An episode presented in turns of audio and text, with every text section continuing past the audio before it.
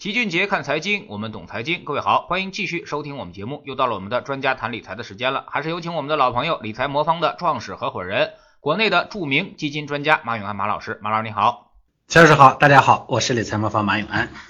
嗯，最近统计局公布了一份这个一季度啊居民人均可支配收入的数据啊。那么从全国来看，全国居民人均可支配收入是九千七百三十元，比上一年同期呢名义上增长了百分之十三点七啊。那么延续了上年同期以来增速逐季走高的这么一个趋势，还有所增长。不过呢，我们的人均可支配收入增长依然没有跑过 GDP 的增长。一季度人均 GDP 是一点七八万元。啊，也就是说，我们的人均可支配收入才占了 GDP 的一半啊。那么这个数字和其他的那些发达国家啊，那么比较来看的话，是明显偏低的啊。马老师您怎么看？能不能解释一下，先这个人均可支配收入和这个人均 GDP 的关系到底是什么呢？呃，其实人均 GDP 呢，你可以简单的说是我们呃按分到人头上啊一年创造的总的财富啊，可以这么来说。而人均可支配收入呢，意思是说我创造了这么多财富，其中呢放到我自己手里头，最后我可以花的钱是多少？因为一个国国家的财富呢，它一部分呢是用来去积累了啊，就是这个。呃，这个你比如说国家收走了，或者用用在各种各样的积累上了，还有一部分呢，它会放到老百姓手里头呢去花费。那么如果一个经济体呢，在嗯越初级的、越早期的经济体。它的这个积累的需要呢，就会越强烈，因为穷家舍业啥都没有嘛，所以这个时候呢，大家需要积累的多一点，所以这个时候呢，呃，人均可支配收入就是 GDP 里头呢，呃，被老百姓分走可以花掉的那个占比呢，就会低一些。相应的说，如果这个经济体越来越成熟啊，那需要积累的部分呢，就会少一些，大家挣了多少花多少，那么这个时候呢，可以花费的部分的比例就会增加。我们国家呢，目前的这个人均可支配收入呢，其实是比发达国家要低的，也可以理解，因为我们毕竟是一个发展中国家，虽然我们现在自己感觉自己越来越强大了，对吧？但是人家西方国家这些发达国家呢，都是好几百年的积累，你看英国是吧，四五百年、五六百年的积累，美国呢两百多年的积累，对吧？所以人家呢这个。积累的底子厚，现在的这个人家的老百姓呢，拿了钱了以后，挣的挣多少花多少，这是可以的。但是咱们呢，毕竟这就满打满算，这也就积累了啊几十年，是吧？那你当然这个占比呢，就肯定要比别人低。呃，我印象中呢，这个二零一九年美国的家庭的月均可支配收入呢，大概折成人民币是三万八千多。如果简单的算出一个家庭是两个人挣钱，那么一个人每月的可支配收入呢，在接近两万。中国呢，全年的人均可支配收入才三万出头啊，这个，所以呃呃，这个显然呢，它这个差距呢还是蛮大的。呃，另外呢，还有个特点就是我们国家的这个居民的收入来源比较单一。呃，很多人呢，除了主业呃工作之外呢，没什么别的收入来源。那美国人呢，他这个收入来源呢，其实是比较复呃比较多元的，呃，投资理财的这个参与度高，所以他的这个呃资产性收入呢也比较多。我们的人均资产净收入呢才八百六十七块钱啊，其实，在我们的一共一个人呢大概啊三万多，那八百六十七块钱这里头的占比其实是非常非常低的，是吧？而且呢，这个里头呢还有一块呢是房租收入。啊，真正的这个投资理财在里头的占比呢会更少。去年市场那么好，参与到资本上的人可能也变多了，公募基金的规模和基民的数量都在大幅上升。但大家呢其实都是在试探性的入场，并没有放多少钱进去。当然，他又不可能挣很多钱出来。所以，其实大家应该给投资理财多一些重视。那嗯，现在工作环境内卷，楼市投资价值越来越小，保本理财呢成过去式。所以我们实现资产增值的机会基本上就只剩资本市场了。大家如果还不把握的话，你基本上就是一方面是固步不前，甚至还可以很可能财富会缩水啊。我觉得这个数据啊，其实很很清晰的告诉我们大家这个道理，嗯。嗯，还有一组数据啊，说我国居民啊，这个储蓄净增是七点一万亿啊，已经突破了这个百万亿的水平。全国居民人均消费支出呢是五千九百七十八元啊，虽然呢比二零一九年的一季度增长了百分之八，但两年扣除掉价格因素，实际增长呢只有百分之一点四啊。马老师，您觉得这个这个我们的疫情放了这么多的水啊，为啥消费现在还提振不起来呢？其实这个社会的消费啊，主要是由中间阶层提供的。嗯，特别有钱的人呢，你把钱放到他手里，他也没什么真实的需求，他就是会把钱呢拿去在呃在生钱，对不对？那特别没钱的人，你想让他花，他也没得花，对不对？所以这个社会呢，这个财富的就消费能力的增加，主要是靠中产中间阶层。但是我们这些年呢，对中间阶层呢，其实本质上是不是很友好，对吧？呃，中间阶层呢，他面临的压力，呃，首先是比较大。呃，你比如说，对于中产阶级来说呢，除了食品这些我们必须的消费品以外呢，消费占比最大的还是房子。呃，虽然买房呢可以促进装修、家电、家具等等一系列消费，但是它对消费呢并不是单向的影响那么简单。如果房价过高呢，其实对其他的消费呢就是非常强的抑制作用。之前有个经济学家测算过，说。房价呢每上涨一倍，人均消费呢就下降百分之四点六五个百分点。对于健康医疗啊、交通通信这些可选消费的挤出效应，这里头有个叫挤出效应的意思，就是这个消费呢会把别的消费的挤出去，这个呢会特别明显。房价上涨一倍，这两方面的消费呢会下降二十个百分点左右，因为大家毕竟一个月就那么多钱，有房子呢要供房贷，没房子的呢要交房租，对吧？这笔钱交出去基本上就不剩啥了。呃，房子而而且房子这个东西啊，它往往不是一个钱包供出来的，因为很多家庭，中国家庭呢是四个钱包或者甚至是六个钱包去买房，呃，所以你看这一季度呢，居民贷款又增加了二点六五二点五六万亿，除了小额贷款，大部分呢其实都是都是买房子的贷款，呃，另外呢，其实这里头呢，我前面讲了说花钱主要其实是中间阶层，但是我们国家的这个贫富差距呢是在拉大的。呃，从这个一季度报告来看呢，全国居民人均可支配的收入，城镇居民呢是一万一千零九十，农村居民只有四千三百四十，这还是平均过的。有些人可能总是会误以为说有钱人的消费能力高，其实不是的，人真的有钱了以后呢，他的消费，呃，就日常的这些消费嘛，你不能说，你比如说。没钱的他吃一碗面是一碗面，有钱的他也就吃一碗面，对不对？你本来说有钱的人呢，他每天呢吃十碗面，这东西大部分的这个呃必选消费品啊，甚至很多的可选消费品呢，对大部分人来说都是一样的。每个人只有那一张嘴，他只能住那么大一块地方，他每天的消费就那么多，对不对？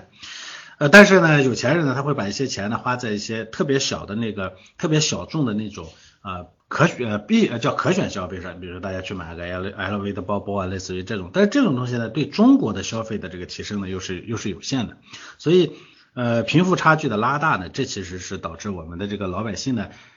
看到银行里头的钱在增多，货币的这个水流也在越来越大，但是消费的增速呢，其实并提升的不明显的一个第二个原因，第三个还有就是物价也在上涨哈。呃，前一阵子呢，全球大放水呢，其实导致这个国际大宗商品呢都在上涨。我们呢，虽然现在看到那个 CPI 数据，就是通胀那个数据本身呢还算比较温和，但是这里头主要其实是因为是猪肉的原因。我们的 CPI 呢，成也猪肉，败也猪肉，是吧？呃，肉类的价格呢，确实它是在最近在下滑。但是另外呢，咱们的米面粮油价格这些基本的生活物资的价格是比较稳定的，其他的呢，其实很多东西都在涨，呃，有很多这个像很多国外公司其实都因为这个原材料的上涨呢绷不住了，那多少年没涨过价的可口啊、可口可乐啊、百事啊这些都都最近呢都在说说因为原材料价格上涨，所以可能会提高这个售价。呃，日用品里头大家很难绕开的，像美国的这个保洁公司是吧？今年也要涨价，汽油呢其实也在调价，对不对？房子就不用说了哈，全国的房贷利率已经连涨三个月了，所以这种房价的上涨对消费的这个提出效应也是比较明显的。呃，我觉得这三个方面的共同导致的结果就是，我一直讲说中国经济复苏呢，真正复苏呢要看到见效果是消费真正起来。呃，之前我我始终说我们的中国的经济呢，其实没有到云开雾散的时候。呃，虽然我们去年疫情之后呢，复苏的比较快，我们前去年四季度、今年一季度的数据呢很好，但是呢，我说不能仅仅因为看上去这个虚浮的这个好的数据呢，就动货币政策、动这个政策、动那个政策，让经济的恢复呢戛然而然然而止，这个是我其实一直担心的问题。目前来看呢，这个消费数据呢，其实并不能说。呃，完全变好了，所以我一直认为这个后面所有激励呃经济的各种政策，这个时候呢不会做大的变化，这就是我说形势比人强，最终的结果一定是以经济为导向的。那当然我们其实也一直在内循环上做努力啊，就就在拉动内需。呃，最近你看出台了一个叫加快培育新型消费实施方案，是吧？二十二十八个部委都参加的。呃，但是怎么说呢？我觉得呃最终的这个消费要起来，就一方面还是要抑制房价。另外呢，要找到消费出口，同时呢，要是要实现我们的这个收入分配的这个均衡吧。呃，但是我们现在收入分配的均衡呢，出现一个问题，就是收这个社会呢，它分为有钱人、中产和没钱人，它分为这三三大段。呃，我们呢，当然期望呢是说让中产有钱更有钱，让没钱的人更有钱，让有钱的人呢，他的钱呢适当的来。啊，均贫富一下，对吧？但是现在有个情况呢，就是有钱人呢，他有可能均贫富不了，但是呢，他把刀子呢始终向中产阶级来动，为了让没钱的人有钱，把中产阶级呢给削掉，这其实是最终是个得不偿失，叫挖肉呃补疮的这么一个行为，其实最后的结果是并不好的。我觉得这一点上还是要注意，我们中产阶级其实面临的压力是蛮大的啊。嗯，那么这个。去年呢，大家都觉得央行这个放了不少水啊，那么但是呢，自己发现好像自己的日子并没有好过啊，日子过得还是这么紧紧巴巴。那马老师，您觉得如果要想抓到这个时代的红利，或者说是这个货币政策呀，以及未来宽松呃趋势这么一个红利啊，那么要做些什么呢？呃，首先我解释一下为啥会大家会有这感受啊，其实就是我前面讲的这几个例子，因为我们大部分人都是这个社会的。我相信听咱们节目的大部分其实都是中产阶级，那中产阶级呢，确实在这个过程中呢，没有得到什么特别好的利益。呃，我也讲说，呃，我们未来呢要公平，这个公平呢，其实本质上就是一个财富的公平。那财富的这个东西呢，它有两层分配，一层叫一呃这个一呃这个一次分配，一次叫二次分配。啥叫一次分配呢？就是大家按照自己手里握有的资源来分配。中产阶级主要是靠技能来分配，对不对？人家资本家呢靠钱来分配，是吧？这个企业主呢靠这个靠这个管理的资产，就他自己投入的资产来分配。这个呢是这个分配里头呢，显然我们中产阶级能利用的只有我们自己的技能。那在人家的资金资源面前呢，我们是弱者，对不对？所以一次分配里头它是有利于有钱人的。那是为了让社会公平呢，我们又做二次分配。二次分配呢，就是比如说国家通过收税啊，啊，通过各种各样的这个调节措施呢，来在第一次分配的基础上再做一次平衡。但是平衡的这个过程中呢，其实它更多的是讲究公平。那公平呢，它就会更多的向这个呃呃低收入阶层的去倾斜。所以大家可以看到，这些年我们虽然这个我们的扶贫效果很明显，对不对？我们的这个。呃，这个拿各种社会补助的人数呢，其实是在降低的，但是我们的这个补助的金额呢，在持续的增加。大家可以看民政部每年的这个各种啊低保啊各种这种的支出啊数量呢持续在增加。所以呢，这个在二次分配里头呢，它是按照公平来进行分配的。可惜在二次分配里头呢，我们中产阶级呢又不是足够的有足够的穷。这就导致了我们一次分配占不到便宜，二次分配呢也占不到便宜。这所以呢，虽然看到钱遍地都在走，但是呢，我们中产阶级呢，其实总在里头感觉得不到自己该得到的部分。这是首先一个方面啊，我觉得这大家可能要意识到，这会是个长期的情况。那具体到说，嗯，那我们怎么去解决这个问题？尤其在目前这个放水的情况下，我们怎么去解决这个新发货币的红利？啊，嗯，首要解决这个问题，得确保你比别人先拿到新发的货币。那我们都知道呢，央行它放水的路径啊，就是无非就是三条路：降低存款准备金率啊，这样的话呢，使商业银行减少上缴的存款准备金；另外呢，叫降低再贴现率，这样呢，商业银行把票据贴现给中央银行的时候，能获得更多的资金。呃，商业银行有钱了，我们能贷到的钱呢，这个就增加了，是吧？还有一条呢，就是中央银行通过购买有价证券把货币流入市场。那我们呢，其实作为普通人，前面两条我们其实都很难拿得到。只有第三条其实跟我们呢是有关系的，就是我们呢只这个你可以通过或先拿着有价证券啊，然后呢央行放水的时候，这个钱呢第一第一阶段呢就先会流到你手里头。所以说的简单的就是要抓住新发货币的红利，你就要尽早贷款、尽早投资。当然贷款这件事情呢，对我们大部分人来说是不现实的，那尽早投资这就是合适的。所以这也是我这些年一直推动，我说我们的中产阶级一定要去做投资。啊，要做投资性的理财，或者是要以增保值增值为目标的理财，而不要始终要求稳，非得要把钱去放在银行里头吃个贷款啊，吃个从利息啊什么的，那其实都是你在给别人，别人让别人呢在挣钱，在这在赚这个放水的红利，对吧？呃，所以这个过程中呢，自己一定要先投资，这是我给大家的呃大家的这个。那么贷款呢，对于普通人来说，就无非是买房。呃，在资本市场里头呢，就是贷款加杠杆，这两种其实我都是不推荐的。所以我个人觉得，对我们来说最啊正确的方向就是投资理财。你要想跑赢通胀呢，你就要赚钱的速度比通胀快，是吧？呃，这个靠努力工作升职加薪，未来会越来越难。呃，但还是得靠用钱生钱。啊，而且我们国家的通胀呢不会很凶猛，啊，所以它是个温和的通胀，在温和的通胀环境下，一般股市的长期表现都是不错的，所以总体上来看还是是是个利好。这种情况下，我始终推动大家一定要啊去啊去做那个浮动收益理财，一定要稳妥的把钱放到股市或者是基金市场里头去理财。这个东西现在我无论说多少遍，我觉得都不为过。就像二十年前你一定要去买房买房子，像这个时候你就一定要做这件事情。这个我可能再过上十年二十年，你会觉得哦，当初大家说的都是对的，是吧？嗯，这个基本上也就在这个时间起点上，嗯。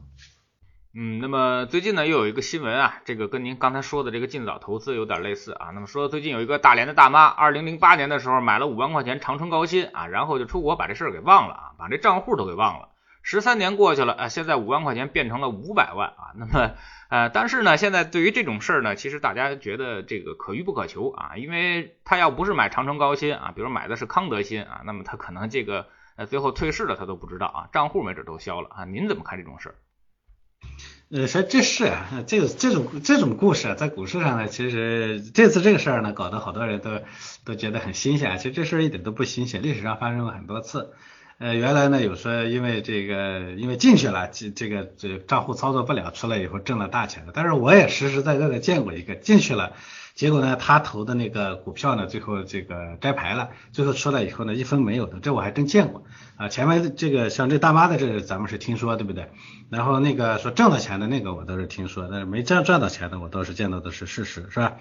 那零八年 A 股市场呢，有一千多只股票，那长城高新在这里头呢排到第十三，是吧？而且他也不是说那时候就那么牛，一二年买了一个业绩很好的医药公司以后，才真正的牛起来的，对吧？呃，一九年呢，全资收购的那个医药公司呢，这个之后啊，它的股价呢就连续两年都翻倍了，这肯定你当时没办法预料到嘛，是吧？呃，齐老师前面说的，你买到康德新是吧？你就算是买到什么龙头啊、万科啊、招商啊这些，其实涨幅也都一般。呃，如果他大妈再晚几年出国要买个乐视的话，我估计他现在长期持有也没有用，对吧？所以我们现在很难预测哪个个股有长期持有的价值，这是最大的问题。人人都知道长期持有，为什么中间坚持不住？就是你不知道走着走着你就开始动摇，你不知道这个东西究竟是不是值得长期持有。事实也证明有很多有有有值得长期持有的，那叫幸存者偏差。到最后了你就发现真应该长期持有，可是有更多的也不值得长期持有，是吧？所以你很难判断这个东西。那这其实也是我们一直说，嗯，理财理财要做那个资产配置的原因。前面那种呢，你赌对了，那当然不错；那你赌错了，可能结果就很惨，对不对？配置嘛，最终反正你你想你想说像这大妈一样是吧？呃，十几年这个这个这个这个翻个这个一百倍，这个比较难。但是你配置下来十几年的翻个倍。啊，翻个一两倍，这种呢也还，这是大概率能发生的，我觉得也就够了。我们不需要去看那种小概率的事件，是吧？幸运的人总是少数，但是我们要做一个大致比较幸运的普通人，这个我觉得是最最重要的，是吧？你像我们理财魔方的做资产配置，我不会有哪个资产是空仓的，基本上也肯定是不可能满仓。股市了、大宗商品了、原油了、黄金那都是好资产，是吧？那你股票呢波动大，盈利空间大，债券的收益稳定，大宗商品可以抗通胀，都是我们需要的，是吧？嗯，这资产都是好资产，你就看你怎么合理利用。哎，我们呢使用这种核心卫星的这种模式，哎，让大家呢这个核心的资产呢稳稳的，卫星的部分呢有一些比较呃追短期热点的，也有一些那个满足那个短期资金需求的啊，或者是满足你特定的，比如说养老啊、教育啊这种需求的。这样的话呢，你最后把它搭配起来，你就非常稳，对不对？呃，另外呢，就是要想实现资产增值，一定要把家里的大钱放进去。我相信这个大妈呢，现在呢肯定很后悔，当年呢为什么就放了五万？她为什么不在里头放五十万啊？因为再放五百万的话，她现在就是一个超级大富翁了，是吧？那为啥她当时不敢？那肯定是不敢的理由，对不对？你就算要在历史倒流回到那个点上去，你也不也不敢放太多的钱，就是这种大起大落啊，他没办法，他没办法放大量的钱。对这个大妈来说，出国这么多年，五万涨到五五百万，我估计啊，对她也没什么实质性的帮助，对吧？但她要放五百万到现在呢，你别说涨一百倍，五百万放里头，你要涨个两倍，嗯，那也是一千五百万的资金了，对不对？那不比他五百万多得多，对不对？嗯，你挣了一千万了，那也比他多挣的五百呃四百四百九十五万要多得多，所以一定要把大钱放进去。呃那放大钱的前提呢，就一定得安全啊。你像我们的这个理财魔方的收益率是不不是不亮眼，平均的收益率大概就七到八左右。那但市场出现系统性震荡的时候，大家能待得住，那待得住你就敢把大钱放进去嘛。我最近做各种各地的客户活动啊，发现我们很多客户其实已经把主要的家庭安全资产都放到这里头了。这种情况下，他拿少量的钱到外面去搏一搏，反而成功概率很高，因为心里很笃定、很踏实嘛，是吧？所以我觉得这是一个基本的逻辑啊。这件事情呢，激发了很多人的贪婪，但是当这个事情贪婪发生的时候，你一定要理解这里背后的逻辑啊。嗯，那么但是呢，他也是有一个时间的啊。那么二零零八年他买了这个这个这个。我们说的这个长城高新啊，那么因为正好是市市场在一个最低点啊，那么所以说它有这么一百多倍的一个涨幅。但是其实后来我还算了一算啊，那么如果它放到二零一一年再去买的话，那么其实涨幅就变成十倍了啊，也就是说这个它会大幅的这个缩减它的这个涨幅啊。那么如果它买在了一个相对的一个高点上。啊，那么对于资产配置来说啊，包括我们说，如果二零零九年的话，那么在市场高点去配置，比如说沪深三百指数，拿到现在，其实收益也并不高啊。那么您觉得这个即使做资产配置，是不是也要做这个择时或者是时间的选择呢？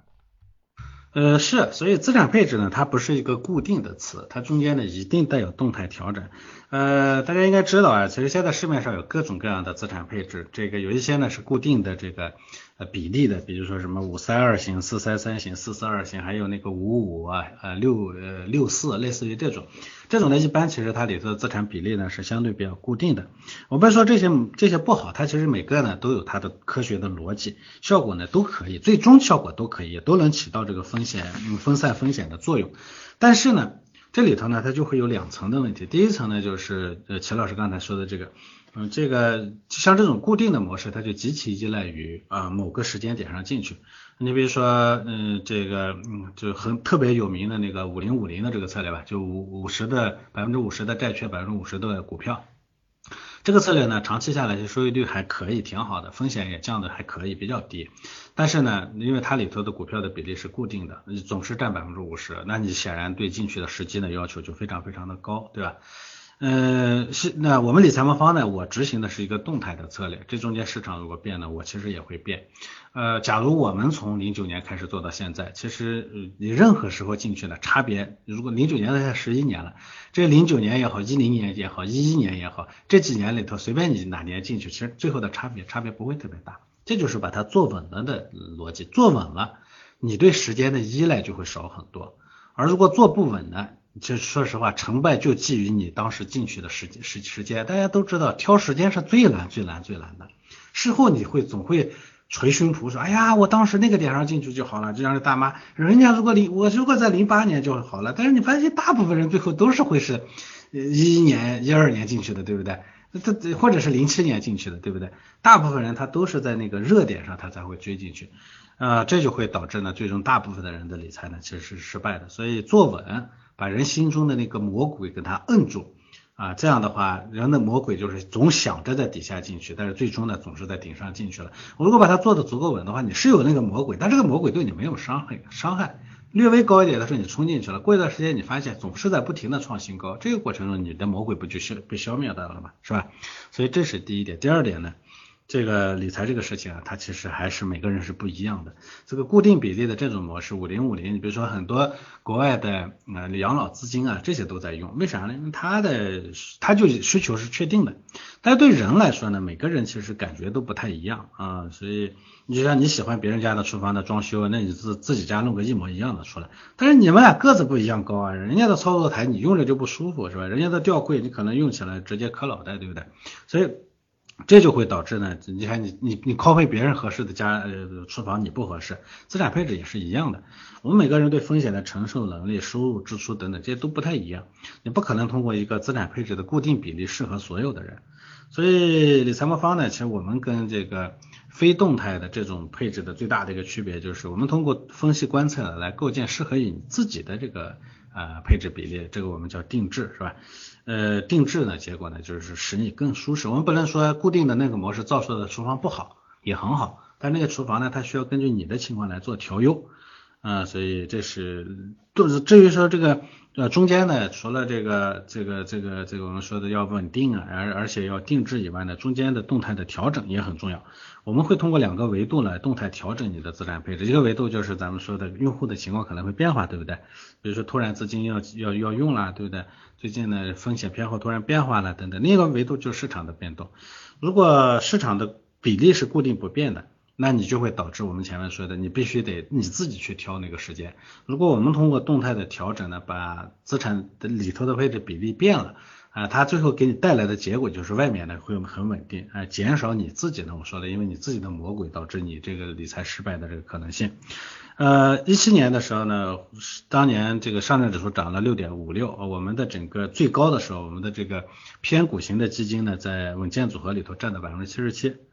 呃，然后转过年呢，沪指表现就开始变差。一八年大家都知道很惨，那一年呢，我们最多的时候只配了十四个点左右的这个呃偏股型基金，所以它总体上就会把那个市场的波动呢给你摁的摁下去。呃，像个性化定制和动态平衡，我觉得这个呢，其实是咱们呃在呃理财中呢需要需要做到的，这也是智能投顾系统能给用户提供的这种服务。它不是一个冷冰冰的机器，它更像是你身边的为你出谋划策的人。嗯嗯。呃，我们跟马老师做的不同的地方，就是我们做的其实就是一个标准化的一个东西啊，那么相当于麦当劳似的，给大家提供一个标准化的菜单，让你自己根据自己的情况往这边选啊。马老师觉得呢，这个定制化的东西可能会更好啊，个性化的东西可能会更体贴人啊。那么其实您这个逻辑的前提呢，就是你们通过机器啊，能不能精准的识别出这个用户的一个。呃，这个这个风险承受能力和它的一个预期啊，那么通过这个这段时间来的运行吧啊，那您觉得呃现在这块儿呃让用户有更多的选择呢好，还是让用户没有选择好啊？您您是什么感受？其实这是两种模式，我个人觉得呢，这个嗯怎么说呢？说固定的那种模式呢，它是挑客户的。其实乔老师应该很明确的感觉到，说你能服务的那个群体呢，他就得认同你的这个逻辑，而且对这这一套呢是非常清晰的。他挑客户啊，我们一直说做投资经理的人，最终呢跟着他能长期走下去的人，一定跟他脾胃相投的，这是做投资的一个基本的逻辑啊。所以投资的啊产品一定是所有人都用，就是千人一杆枪，大家的东西都一样。你能接受，你能理解我的逻辑，那咱们就一起往下走。但是你不能接受或者理解我的逻辑，那你你就算我最后做的很好，你可能也挣不到钱。这是投资的逻辑。那理财的逻辑是啥呢？是我没有办法挑特定的那一批用户。我比如说理财魔方服务所有的中产阶级，那所有的中产阶级里头呢，可能就会是千千变万化的。对我们来说呢，这个用户呢，其实在我们眼里头是一个一个一个的用户，我可能会分为很多个大类。啊，所以理财机构呢，它呢需要面对各种不确定的啊人群，这就导致要求它整个体系呢必须得是灵活的、多变的，当然也就要跟肖老师前面说的要准确的。这两种结果呢，其实在服务的效果上，假如说那种那个做呃特定的这种固定比例或者固定模式的这种投资呢，呃这个群体找的比较准确的话，它的效果也特别好。我们的后面的这一种呢，如果能把客户呢，就这个不不特定群体的这个风险啊、特性啊刻画的特别准确的话，也会做的特别好。这两种都有特别成功的例子。就像国外巴菲特呢，他其实是做的是投资的这这这条线，你看他的客户做的也相当成功。而全世界最大的理财公司贝莱德呢，他做的是不特定客户的这个，他也做的非常成功。但是同样。做巴菲特的这个模式下呢，也有做的非常失败的；做这个贝莱德的这个模式下，也有做的特别失败的。所以我觉得这是两种模式。理财魔方呢是试图我们期望跟大更多的这个中产阶级呢会建立这样的一个联系，我们服务好更多的中产阶级。从结果来看，呃，我们这些年我们最新的数据呢，我看从。啊，零七啊，一七年开始大规模服务客户到现在呢，大概百分之九十五点五的用户呢是盈利的。大家都知道，我们理财魔方始终说，我要我要帮助大部分的人挣到钱。每个人能挣多少钱，这事儿其实不是我们能说了算的。我一直讲，一个人在这个市场上能挣多少钱，那是你自己的命，你自己的天生的禀赋决定的，那不是别人的能给你天然的提高的。那么是逆天改命这种事儿，这不是容易很容易干到的。那就你自己呢，对这个市场呢没有认知，你自己没有特别强的风险承受能力，哎，是一个正常的风险承受能力，也会有七情六欲，有会有压力。这种情况下，我们能从这个市场上挣到的那个收益率，一定不会特别特别的高。反过来说，你说你每年想赚个百分之三十四十，那最终你一定是什么都拿不到啊，它不会特别高。但是呢，你这个收益呢，一定比你把钱放在银行存款也好，还是你啊这放在这种地方呢，是风险低，但是它的收益太低，对你来说呢是不合算的，对吧？当然，你可他肯定也比你把钱放在什么各种 P to P 啊这种上面，看上去收益还不错，风险也不高，对吧？其实比风险又特别高的这种理财呢，它的风险呢要就低很多。所以我觉得这是一个结果。从结果上来看，我们服务的效果还是还是非常不错的。我其实最近我们做了北京、上海、深圳三地的客户见面会，未来呢我们可能会做更多的这种客户见面会。我见面会上我其实还蛮感动的，我们的客户啊其实常年跟跟随我们下来。满意度是非常非常高的，虽然大家也说，啊，你收益率确实不如那个某某基金某某基金，但是我就是信，我就是觉得踏实，啊，这其实就是最终的我能达到的效果，因为是收益率没有那么高，但是我的客户把百分之七八十，我甚至有客户百分之九十五的钱都放进来了，他的主要的钱放在这地方，那不高的收益率，最后呢也转化成他实实在在的不少的收益了，这我觉得是一个很美好的事情才是，嗯。嗯，在金融行为学上有一句话叫做幸存者偏差啊。那么很多时候呢，我们看到某某基金表现好，或者某某人的业绩好，某某股票涨得多啊，其实都是你站在一个过来人的角度，通过后视镜的角度去去看的啊。那么在当初啊，不要在十几年前，你肯定是不知道长城高新能涨这么多的啊。呃，所以说呢，这个后视镜啊。或者说是幸存者偏差是没有什么太多的用处的啊，我们要做的呢就是赚到未来的钱，而赚到未来的钱呢，就需要我们通过这个平衡型的一个配置啊，或者针你针对性的这么一个配置来帮你实现啊。那么为什么呢？就是我们。人都是有人性的，而人性最大的弱点呢，就是损失厌恶啊！一旦你损失过大的话，你就会离开市场。这个东西呢，不是说你天生的这个自控力强，你就能够解决啊。那么只要是你有人性，只要这个你的这个精神还健全啊，就没办法去行进行规避啊。比如巴菲特，大家都听过他的一句话，说别人贪婪我恐惧，别人恐惧我贪婪啊。那么为什么？股神能够在别人恐惧的时候他贪婪呢？因为股神啊从来都没有把自己的仓位超过百分之六十，而且他还可以通过保险公司有源源不断的现金流收入啊，所以说他当然他就不恐惧嘛啊，那么他的这个生意永远都能产生现金流，他永远有钱去补仓啊，在别人这个疯狂下跌的时候，他当然愿意捡到更便宜的筹码来增加他的这个未来的预期收益啊，所以说这就是他的一心态啊，仓位决定你的心态啊，永远在市场中会出现这种情况。如果您不会通过资产配置方式来投资市场，可以下载理财魔方啊，通过理财魔方给你制定一个个性化的一个定制方案，帮你实现长期的稳健收益。非常感谢马老师，再见。好的，再见。